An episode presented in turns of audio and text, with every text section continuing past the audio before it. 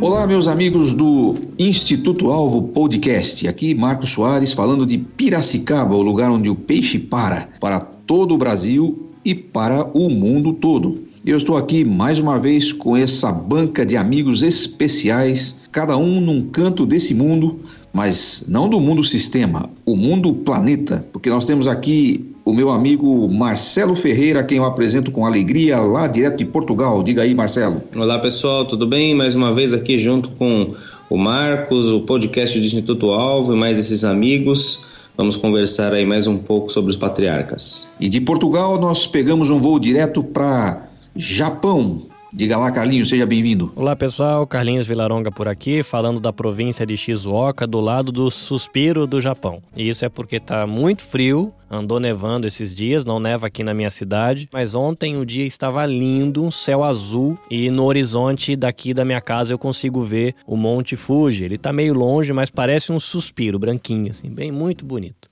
Muito bom. O Instituto Alvo já aterrissou no Japão e nós já temos aí essa parceria com o EBVNcast, o Nabecast e com o pastor Carlos Nagaoka, que também vai ser um convidado para estar aqui com a gente numa dessas mesas daqui a alguns episódios. E de lá nós pegamos um voo direto para São Paulo, de onde fala o nosso correspondente especial para assuntos diversos, o Du Tavares. Bom dia, boa tarde, boa noite, Du Tavares. Bom dia, Marcos. Fui promovido aí, gostei do nome do meu cargo. É a única coisa é que se o voo tá vindo para São Paulo, acho que vai ficar sobrevoando um tempo, porque o tempo aqui tá horroroso. São Paulo está alagada aí pelo que, pelo que me chega aqui no WhatsApp. Graças a Deus eu estou ainda em casa, mas a coisa tá feia aqui. Mas bom dia pra galera.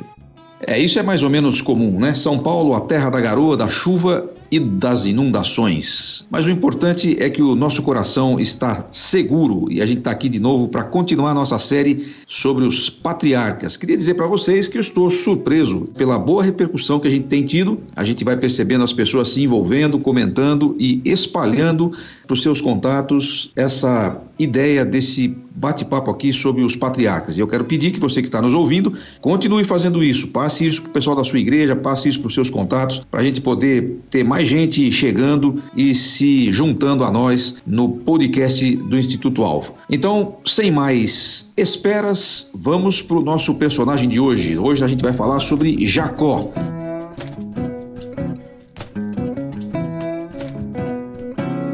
Instituto Alvo Podcast.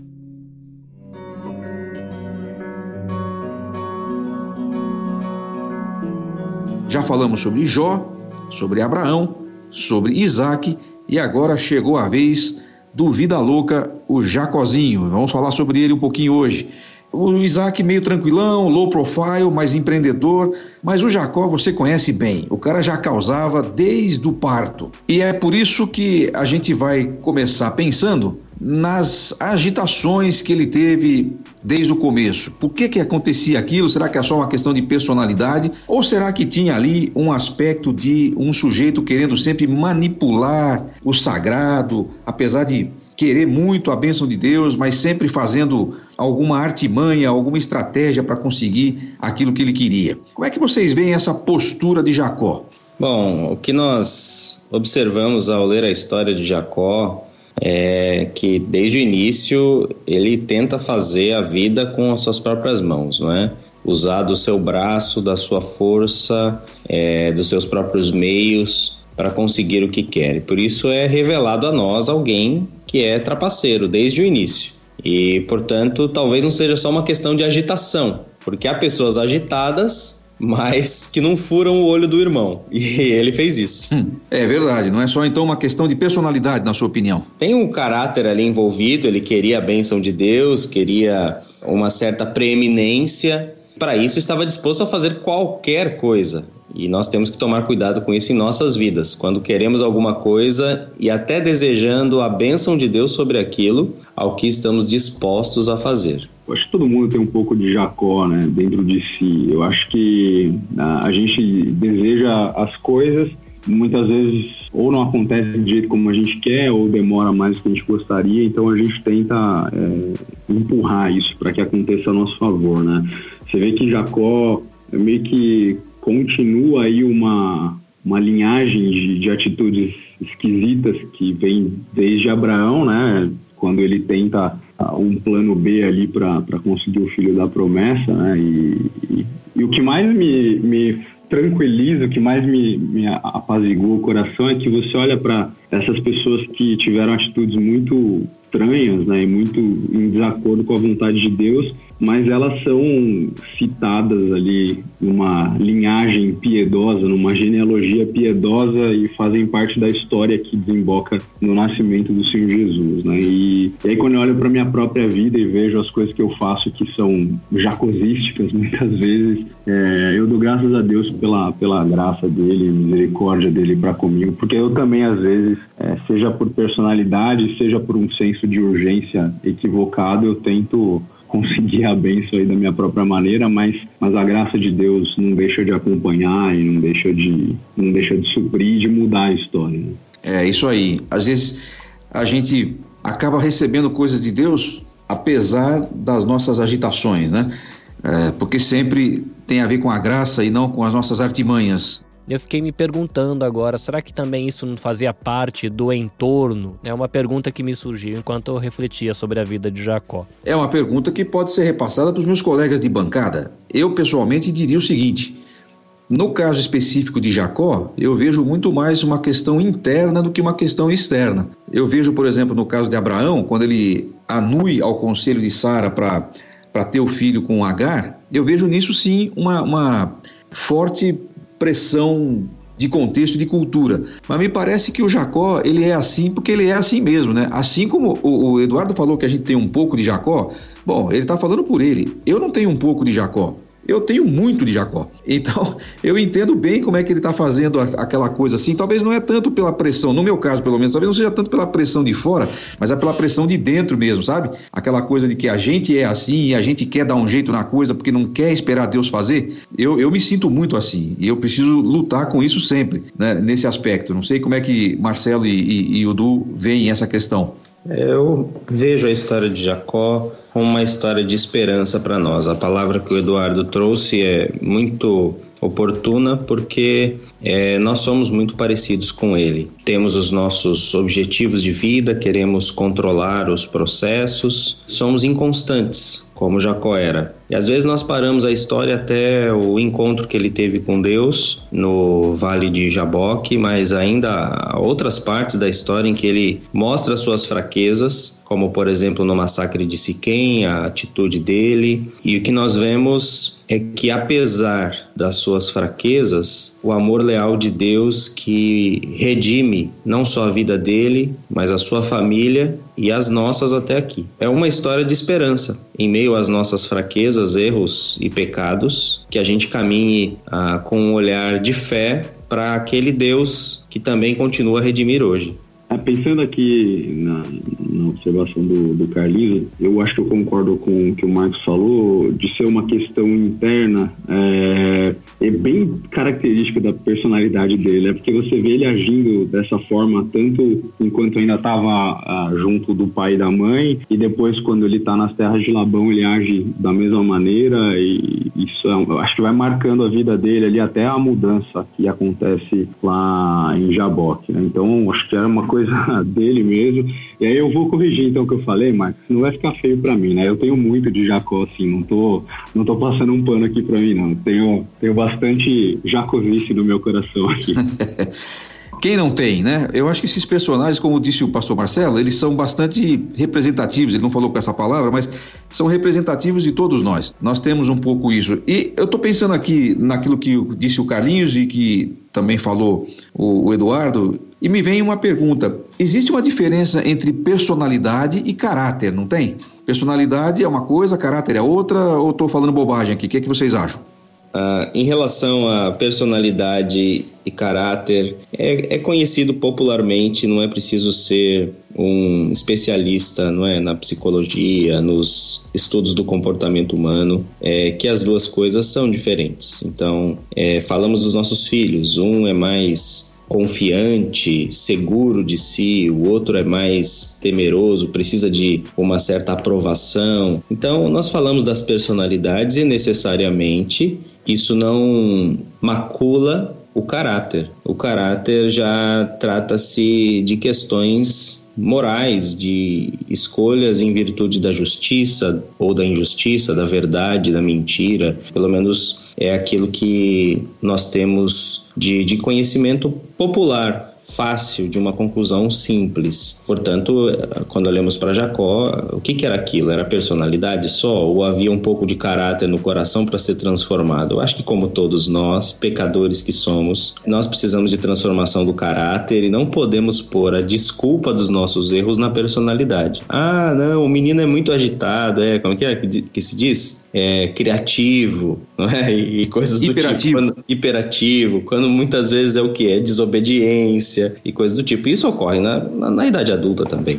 Eu, eu, concordo, mas às vezes eu acho que tem algumas coisas de caráter que tangenciam a personalidade. Então, é, de repente, a pessoa tem uma personalidade mais como é que eu posso dizer, mais propensa a, a, a ir, a ser mais raivoso e tudo mais. É, isso é uma falha de caráter que acho que acaba tangenciando aí a personalidade. Mas é, eu só consigo pensar nessa aproximação. No mais, eu acho mesmo que tem essa distinção, né? É, a gente tem uma personalidade, mas uh, o que precisa ser moldado ali é, e modificado é o caráter, tratado, né? É o caráter. Mas eu ainda acho que tem algumas áreas que, que se tangenciam. É isso. O fato é que Jacó, assim como nós, está demorando para entender algumas coisas. E isso o levou a conhecer a vida como ela é do jeito mais difícil. Vocês se lembram que no episódio em que finalmente ele consegue o que ele quer, embora esse é um aspecto que sempre me intriga nessa narrativa, eu vou até colocar aqui na roda para discussão, porque quando o pai dele, o Isaac, ele acha que vai morrer, inclusive ele erra longe a data da, da sua morte, ele está achando que ia morrer naqueles dias, levou mais de 40 anos para ele morrer, mas quando tem aquele episódio que a mãe entra na cena e tem ele se veste de Esaú e aquela, aquela conversa toda, e que ele vai embora, ele vai fugido, né? Ele já tem, pelos cálculos aí, mais de 70 anos quando isso acontece. Mas quando, quando acontece esse episódio aí, parece que ele está tentando fazer um negócio que já está determinado, porque Deus já não tinha dito profeticamente lá, quando eles estavam ainda no ventre de sua mãe, que ele seria abençoado. Então ele compra a primogenitura de Isaú, mas ele não tinha o que comprar, ele já, já era dele esse direito. Depois ele engana lá, já era dele esse direito. Parece que ele está tentando fazer alguma coisa do seu jeito para garantir alguma coisa que já é seu e isso vai tendo consequências. Não é muito louco esse, esse negócio? Não é muito, muito estranha essa história? É uma, é uma narrativa bem cheia de, de tensões e de, e de coisas difíceis de entender, né? Como é que vocês, antes de a gente falar desse ponto aí, do que vai acontecer com ele dali para frente, queria que a gente falasse um pouquinho, porque eu sei que muitos dos nossos ouvintes têm essa dúvida. Eu já recebi perguntas aqui, quando a gente soube que ia gravar sobre Jacó, já tinha gente perguntando, mas como é que é esse negócio? Ele já era abençoado, por que, que ele precisava fazer aqueles estratagemas? É, como é que vocês analisam esse aspecto assim da, da narrativa nesse ponto aí? É, essa é uma, uma questão que precisamos saber ler a própria Bíblia, né? É muito fácil querer colocar a narrativa nas nossas categorias teológicas atuais e, e falar, não, já estava, sei lá, pré-determinado e, enfim, a gente lida com essa tensão. Mas nós estamos lendo uma história é, antiga e o fato é, havia uma promessa sobre a vida dele e Deus disse isso para a mãe dele quando os dois estavam na barriga. Ela se questionou: o que é está acontecendo comigo? E é Deus quem fala diretamente com ela e diz que: olha, tem duas nações no seu ventre e o mais novo é que vai ter preeminência sobre o mais velho. Agora, para que as coisas de Deus ocorram, não é necessário a nossa ajuda. E de alguma forma, ela talvez com essa palavra no coração há muito tempo, depois, quando o filho já está lá para cima dos 70, escuta a conversa da, da bênção entre o Isaac e o Esaú e fala: Não, peraí, eu tenho que dar o meu jeito, os meus pulos aqui para aquela promessa, para que aquela promessa da gravidez aconteça agora. E Deus não precisa da nossa ajuda, né? Então, a mãe fez isso, Jacó fez isso e nós também. Se, se Deus diz alguma coisa ao nosso coração, nos dá uma visão, uma direção, é, precisamos uh, ter atenção de que uh, nós não precisamos ajudar Deus fazendo até uma coisa errada, ilegal ou, ou antiética para que aquilo resulte. Até que ponto eu tenho que agir, até que ponto eu tenho que esperar. É uma questão realmente que exige muita maturidade, né? Para a gente poder não errar nisso. Algumas coisas a gente sabe que não tem que fazer. Por exemplo, ele tinha feito uma coisa errada, como você disse. Estava fazendo até um negócio aí ilegal ou um negócio imoral, estava mentindo, estava enganando. Isso é claro que ele não precisava é, fazer, né? Mas às vezes a gente faz uma coisa que até é legal, mas que não é, é, é, não é outra coisa senão a nossa, como você disse, a tentativa de, de ajudar Deus como se ele precisasse disso, né? Cara, eu tô pensando aqui, primeiro, que parece que é, Israel, o povo, herda isso de Israel, o patriarca, né? Porque você vê eles lá, quando eles estão no deserto, eles começam a questionar, ah, mas o Senhor, não, o Senhor Deus não tinha dito que ia colocar a gente num lugar melhor, a gente está aqui nesse deserto é, comendo a mesma comida todo dia e a gente fica atrás de água e a gente está com sede é, e eles meio que tentam a Deus, né? No sentido de colocar Deus contra a parede, dizendo: o senhor não vai cumprir aquilo que o senhor prometeu, onde é que o senhor. Parece que é uma herança aí de, de, de Jacó. É, é, infelizmente a gente tem essa característica, como você disse, né? É uma arte incrível, é extremamente difícil viver à luz de promessas, esperar elas se cumprirem sem querer dar os seus próprios jeitos. Uau, são duas colocações aí, a do pastor Marcelo e agora a do Eduardo, que tem muita coisa para fazer a gente pensar aqui. E porque a gente conhece tanto a história de Jacó, às vezes a gente não, não entra em certas nuances que, a, que o texto pode nos, nos levar a pensar, né? Muito legal pensar nesses aspectos aí que vocês estão colocando. E isso também, eu creio, é parte da graça de Deus a nós, porque a gente não consegue fazer isso naturalmente. Vamos para o nosso primeiro intervalo nesse episódio que vai dar muito o que falar.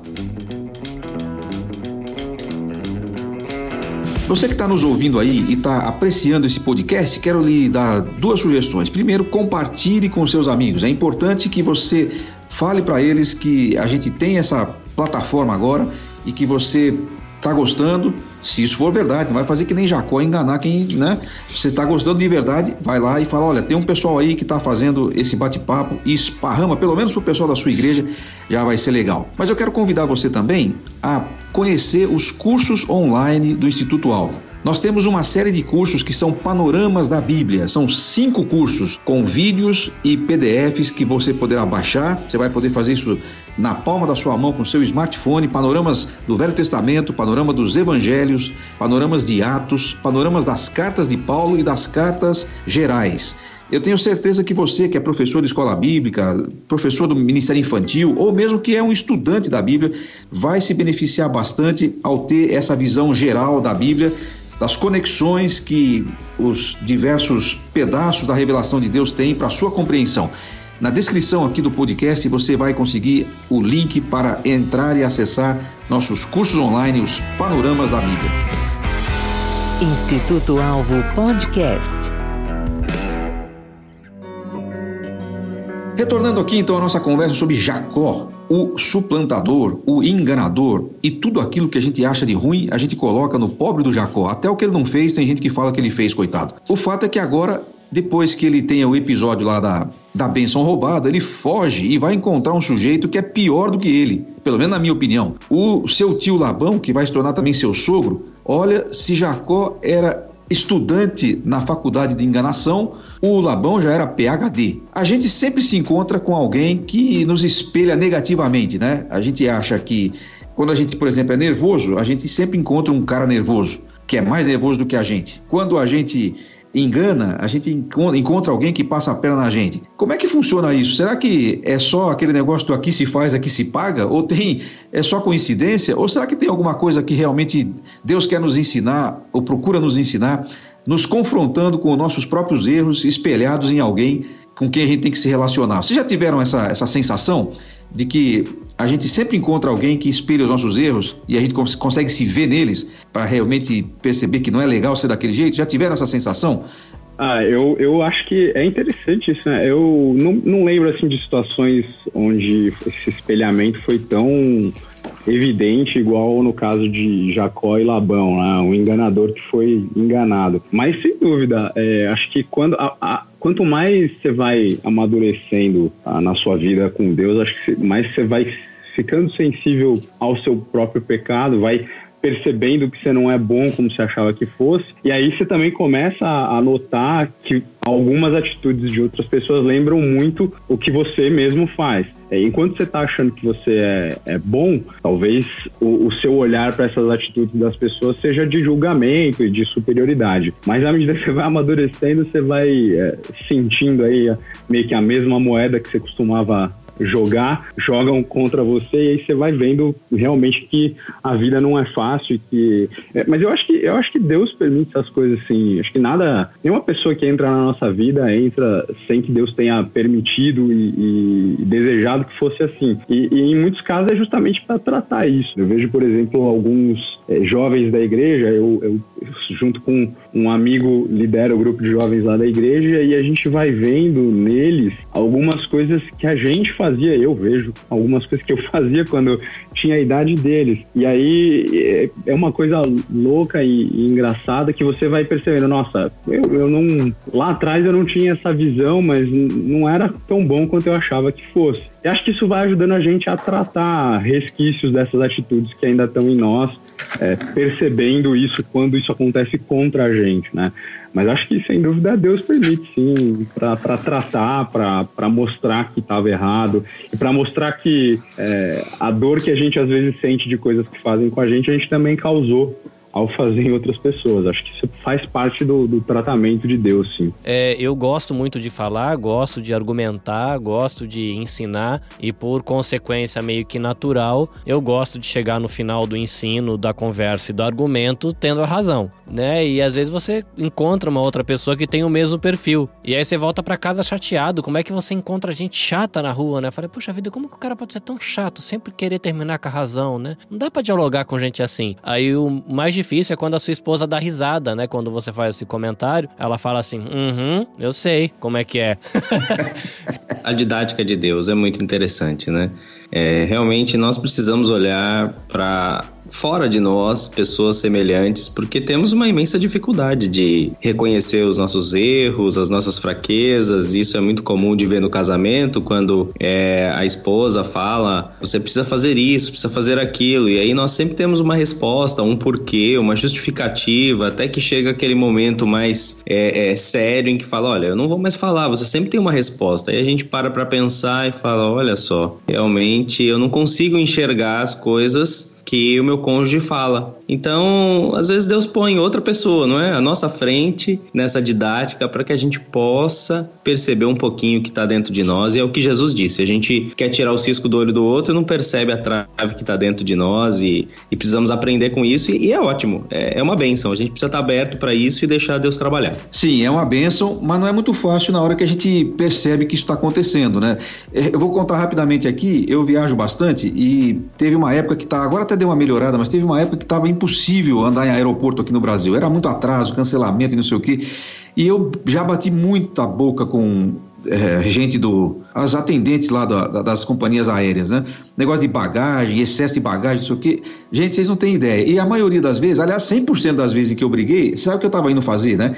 Eu estava eu viajando para ir pregar em algum lugar, ou para dar algum curso, alguma coisa assim. Eu era muito nervosinho com essas coisas. Um dia, cheguei num lugar, estava tendo um problema de embarque lá, e antes de eu fazer as minhas manifestações verborrágicas, tinha um cara na minha frente fazendo isso. E ele estava fazendo um escândalo tão grande que todo mundo, de todos os balcões, inclusive os passageiros, todo mundo parou para ver o que estava acontecendo. Eu acho que eu nunca tinha feito, acho, não tenho certeza, acho que eu nunca tinha feito algo com tantos decibéis quanto ele. Mas quando eu olhei para aquilo, fiquei pensando, mas que vergonha esse cara tá passando, todo mundo olhando para ele. Ele tem até razão, mas todo mundo tá olhando para ele como um descontrolado. E aí, de repente, caiu a ficha. Minha esposa não estava ali, eu não tinha ninguém ao meu redor, mas eu creio que tinha ali o Espírito Santo falando comigo. Você está vendo como é que você faz? É, você não é muito diferente disso. Você já deve ter pagado esses micos em algumas oportunidades. E aí você fica com uma vergonha, porque você fala assim: eu não quero ser assim, porque é muito feio ser assim. E às vezes você precisa de fato de ser confrontado com você em outra pessoa, aí você fala: ah, é assim que é. E isso não é legal, né? isso não é bacana. E Jacó passou isso por 20 anos, essas tensões todas, e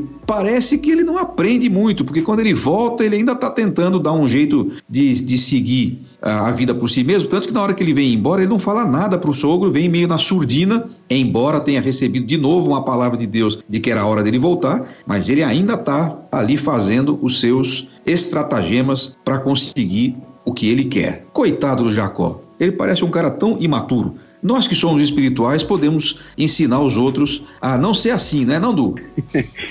Complicado, né? A gente primeiro precisa aprender a não ser assim para depois ensinar a não ser assim. É, mas acho que a gente vai, graças a Deus pelo amadurecimento, né? A gente vai, uh, vai crescendo. Eu, eu, depois que você contou a história aí do, do embarque, eu comecei a lembrar de coisas que me aconteceram na vida que, que também me mostravam assim, nossa, como você é ridículo.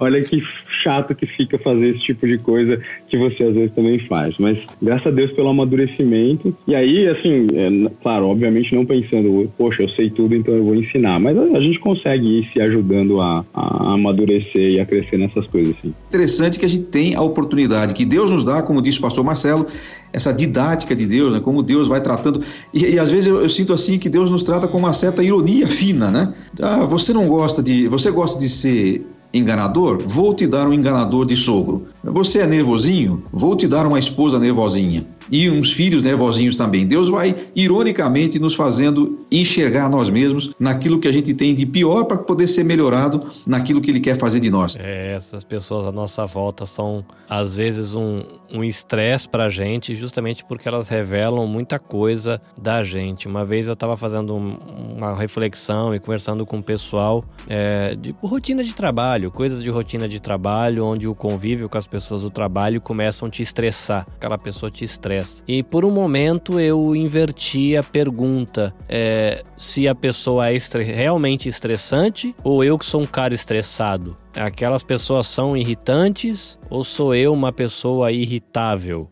Para algumas dessas perguntas eu achei uma resposta muito mais pro meu lado do que pro lado dos outros, né? Porque às vezes a situação acontece, para uma pessoa não faz diferença nenhuma e você tá lá aquela pilha de nervos com aquele detalhe. E aí você percebe que não é a questão, não é a circunstância, a questão não é o outro, é algo dentro de você que precisa de reforma, precisa de mudança. Às vezes é aquela história, né? Eu quero ser, Senhor amado, um vaso novo. Aí você chora e tem, tem a pessoa tem que ter mais ou menos uns 50 anos para ter chorado com essa música. Quebra minha vida e faz faz ela de novo, né? Mas até quebrar, Deus tem que dar um espreme aí, né? Para poder quebrar e fazer o vasinho de novo. É isso aí, minha gente. Veja como é importante a gente revisitar as páginas do Velho Testamento com bastante atenção e como Deus pode nos trazer à tona assuntos importantes para a gente confrontar nossa própria existência. Vamos para o último intervalo desse episódio e já já a gente volta para concluir algum pensamento sobre a vida de Jacó. Por enquanto, Jacó, o suplantador.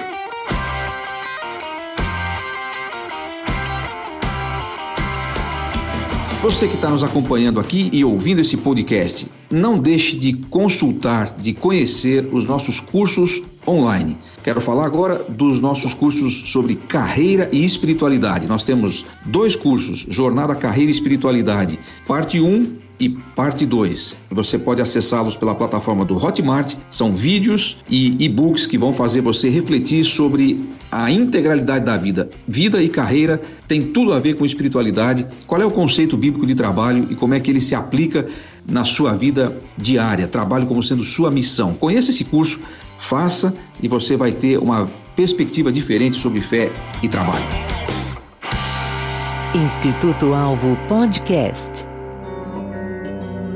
Voltando aqui com os meus amigos para concluir nossa conversa sobre Jacó. Finalmente, depois de tanto bater cabeça, o nosso querido Jacó tem o seu turning point. Ele encontra com Deus lá no Val de Jaboque uma experiência transformadora, uma mudança literalmente que vai tocar na sua pele. Ele luta com Deus, toma lá uma. Como é que chama aí? Ipom? É Ipom que fala aí, Carlinhos? Bom seria a ideia de você perder uma vida, né? Se fosse uma luta real no passado, o cara que tá com as costas no chão já teria morrido. Então Deus, Deus lhe dá um ipom celestial para ele mudar a sua vida de uma vez por todas. Ele entra de um lado do rio como Jacó, sai do outro lado como Israel. Uma mudança e tanto, uma baita transformação. Por que, que Deus tem que fazer algo tão radical com Jacó? Eu até comentei na live que Jó se encontrou com Deus, Abraão se encontrou com Deus, Isaac se encontrou com Deus e Jacó teve que trombar com Deus, porque ele era intenso demais e ele tem essa, essa experiência única com ele. Eu fiquei pensando e queria ouvir a opinião dos meus amigos aqui. Será que a gente pode aplicar essas narrativas que nós temos, né? Tanto a de Jó, quanto a de Abraão, quanto a de Isaac e agora essa de Jacó? Eu já ouvi muita gente dizer você tem que ter o seu val de Jaboque. Será que todo mundo vai ter que passar por um val de Jaboque ou isso depende da reação que a gente tem à didática de Deus para usar de novo a expressão que o pastor Marcelo usou? Será que todos nós precisaremos de uma briga dessa ou depende muito da nossa reação ao que Deus está tentando nos ensinar? Eu acho que a história de cada um com Deus é particular, é individual. No entanto, essas histórias dos patriarcas, elas são figuras interessantes para o nosso encontro com Deus. Não vejo que todos terão é, o mesmo vale, não é? o vale de Jaboque na sua vida, mas é muito interessante que com muitas pessoas é assim que acontece. É um tanto traumático o momento da vida, as circunstâncias que é, a pessoa está vivendo no entorno, e é realmente às vezes um, um momento de, de drama em que essa pessoa consegue quebrantar o coração e se encontrar com Deus. Então é, é muito muito particular, não é? É muito individual. Só que eu apenas levanto uma outra questão aqui. Como Deus é paciente. Deus falou com ele 20 anos antes que iria abençoá-lo e tudo ali em Betel. 20 anos depois, Deus fala para ele: agora está na hora de voltar, e depois vai se encontrar com ele naquele lugar. Quer dizer, Deus ele é o dono do tempo, ele pode falar com a gente a hora que ele quiser, mas ele espera os momentos especiais para nos render, não é? Então, é, a gente vai ter determinados momentos na vida em que só depois a gente vai falar: Uau, como Deus foi gracioso em esperar até esse momento para me ensinar, para falar, para trombar comigo. De fato, fica olhando como é que Deus faz, né? E como Deus é, é maravilhoso, né? Ele, ele poderia ter desistido de Jacó, eu teria desistido, mas ele não desistiu e, e faz com que Jacó é, lute com ele literalmente para mostrar para ele que, no fim das contas, essa não era a melhor maneira de seguir a vida, né? É, primeiro eu, eu concordo com o que o Marcelo falou. Eu acho que não é necessariamente a história de todo mundo, né? Uh, acho que uh, Deus sabe da intensidade com que ele tem que tratar cada um é de acordo com a necessidade daquela pessoa, né? Ele não foi, não, não houve um, um ipom celestial, caso de Abraão, mas a gente vê outros, outras, outras histórias de pessoas ao longo do Velho Testamento em que tiveram que, de fato, ter um encontro mais, mais dramático aí com Deus para que elas é, mudassem, né? Se a gente considerar aí que essa foi, sei lá se posso dizer assim, depois vocês me corrigem caso não, não seja adequado, mas se esse foi o momento de conversão de, de Jacó, né, em que ele realmente passa a, a ter um coração orientado para Deus, voltado para Deus, é, não necessariamente essa vai ser a história de todo mundo. Só queria ainda acrescentar um negócio, né, a gente precisa tomar cuidado quando a gente lê passagens históricas aí da Bíblia, né, porque nem sempre a gente tem ali uma aplicação imediata e o risco é enorme quando a gente tenta alegorizar e, e aplicar na nossa vida, né, a gente precisa ser prudente aí ao olhar, porque eu tô falando isso que eu já ouvi pessoas falando que é, você tem que ser como Jacó, obstinado em conseguir a bênção, né? Eu particularmente não gosto dessa aplicação, não. Acho que é uma viagem, é, então acho que prudência aí não, não faz mal, né? Olhar para o texto e tentar não viajar, tentar não alegorizar, não enxergar coisas que não estão ali. Né? Nesse caso, acho que a obstinação de Jacó era um defeito e Deus tratou o defeito com a intensidade que era necessária. Justamente nessa série de, dos patriarcas, eu tenho pensado muito nisso. A gente tenta fazer com que Lógico, temos aplicações gerais em todos os textos, mas é muito significativo pensar que Deus vai tratando cada patriarca e cada personagem de um jeito diferente, porque as pessoas são diferentes. Então a gente não pode tentar aplicar, como você disse, literalmente eh, tudo que vai acontecer assim na sua vida também. Né? A gente tem que tomar esse cuidado, eu creio, na, na interpretação bíblica. Marcos, uma coisa que eu estou pensando aqui, eu estou com o texto aberto aqui no navegador, é, nova versão transformadora diz em Gênesis 32 2:25. Quando o homem viu que não poderia vencer, tocou a articulação do quadril de Jacó e a deslocou. Eu estava imaginando aqui de que isso deve ter doído muito.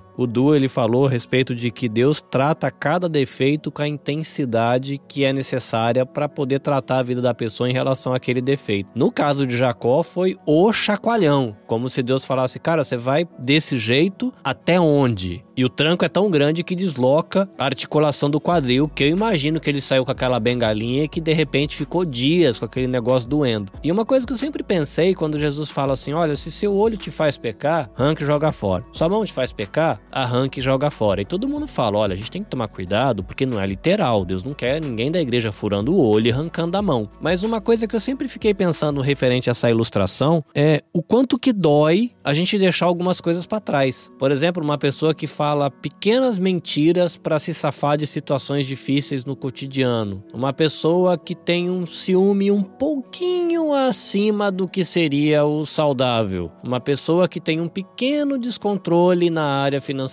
Eu fico pensando que pra gente processos talvez pequenos, né? Eu também tive uma experiência de crescer dentro de igreja, nunca tive uma vida muito radical em alguns aspectos, mas tem áreas que para mim é muito dolorido deixar o Carlinhos velho para trás e andar na, na história do novo homem. Me chamou a atenção essa questão de pensar na dor, né? O quanto mudar e se tornar alguém diferente nesses encontros que tem com Deus, às vezes é um processo doloroso. Eu achei muito interessante a fala do Carlinhos e me fez lembrar o texto de Hebreus, capítulo 12, quando nos orienta que nós não deveríamos ficar chateados com a disciplina do Senhor. Ela nos marca, pode nos marcar, pode ser dolorida, pode ser até permanente, mas é para nos tornar participantes da sua divindade, não é? Diz o texto. Nos tornar participantes da sua santidade. Pedro fala uma coisa e o autor de Hebreus fala outra, não me lembro qual agora que diz divindade, qual diz santidade. Nós somos filhos amados e mesmo quando somos tocados, feridos, marcados de alguma maneira pela mão de Deus, que vai nos tratar muitas vezes proporcionalmente em relação à gravidade do que nós precisamos tratar, como disse o Eduardo,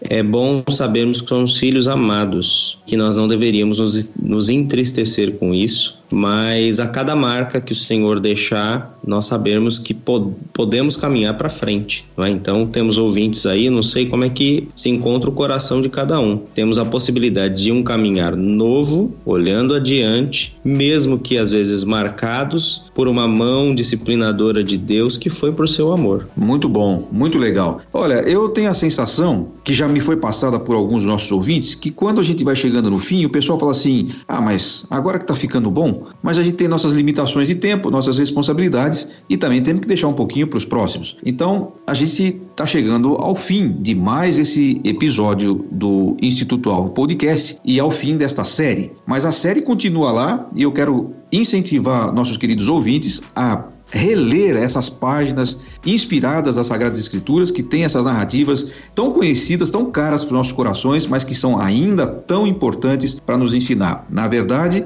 como sempre diz, eu sempre me lembro do pastor Marcelo dizendo isso quando ele pregava sobre as biografias dos personagens bíblicos, a história não é sobre eles, a história é sobre Deus, é Deus agindo na vida dessa turma para também nos alcançar no tempo e no espaço para agir nas nossas vidas. Então, eu quero convidar os meus amigos para as suas palavras finais, começando aqui de rotação anti-horária. Agora vamos começar pelo Japão. Carlinhos, suas considerações finais para os nossos ouvintes. Muito bem, querido ouvinte, eu quero agradecer a sua companhia. Obrigado por ter se sentado à mesa com a gente aqui, ainda aqui virtualmente, e a gente poder dividir um pouquinho do que a gente pensa, do que a gente acha, do que nós cremos e aprender junto uns com os outros. E a gente agradece a sua companhia. Espero ver vocês em outras oportunidades aqui no Alvo Podcast. Marcos, obrigado pelo convite de participar da mesa agora aqui que o Alvo Podcast está iniciando uma nova temporada debaixo aí da sua liderança. Isso é muito bom, né? Então, obrigado para todo mundo, obrigado Eduardo, obrigado pastor Marcelo e quem sabe em outra oportunidade a gente se reencontra. Valeu, meu querido Carlinhos. Eduardo, suas considerações finais, obrigado pela participação. Pessoal, quero agradecer, eu que agradeço, Marcos, obrigado aí, foi um super prazer participar dessa, desses podcasts não participei do de Jó, mas foi muito legal é, estar com vocês aí nos outros. Eu já falei isso na, no programa passado, aprendi bastante, muito legal poder trocar experiências com vocês aí, ideias, é, ter referências de outras culturas, né? Carlinhos no Japão, o pastor Marcelo em Portugal, legal demais. O Marcos em Piracicaba, que é bem diferente, bem diferente de São Paulo, né? Então, outra cultura ali. Não, brincadeira. A cidade de Piracicaba mora no meu coração. É, mas foi muito legal e, e, poxa, falar da Bíblia, falar das histórias bíblicas vai ser sempre um prazer. Né? Então, estou feliz demais de ter participado. É, e além de tudo, é divertido demais. Não sei o que vocês acham, mas eu me divirto assim, demais fazendo o podcast. Valeu pela oportunidade, Marcos. Abraço para todo mundo. É isso aí. E lá da querida terra de Portugal, Pastor Marcelo, suas considerações. É isso aí, estamos aqui no extremo norte deste país querido que é Portugal, cidade de Viana do Castelo, e foi um prazer estar com vocês. Aprendi bastante também. E nesse contexto dialogal, como já dissemos, com mesmo com os que nos ouvem. Então, nosso desejo é que a Bíblia e a história desses personagens tenha inspirado o seu coração e possa levá-lo para mais perto de Deus. A história deles é uma história de fé e que a sua, a minha, também sejam marcados pela fé e pelos encontros profundos com Deus. É isso aí. Meus queridos amigos, muito obrigado. Formamos um time que eu gostei muito de trabalhar junto. Tenho certeza que nossos ouvintes também. E assim nos despedimos e até o próximo episódio do Instituto Alvo Podcast. Tchau. Instituto Alvo Podcast.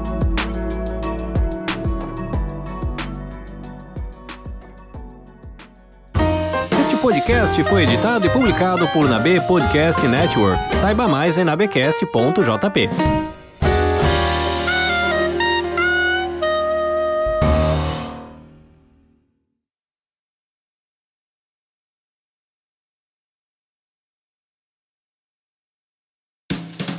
Poxa, pergunta boa, dá tempo de eu pensar essa? Pode pensar se tiver alguém que já queira falar. Eu, não, eu torci, eu dei graças a Deus que você chamou o Carlinhos primeiro. Cara. É, na hora que ele começou a montar a pergunta, Pastor Marcelo, Pastor Marcelo, Pastor Marcelo.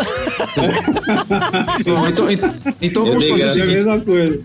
Então vamos fazer uma resposta na ordem apostólica. Vamos começar primeiro do apóstolo, Pastor Marcelo. Não, eu dei graças a Deus que você mandou para eles. Que que é isso? Sempre começa por mim. Instituto Alvo Podcast.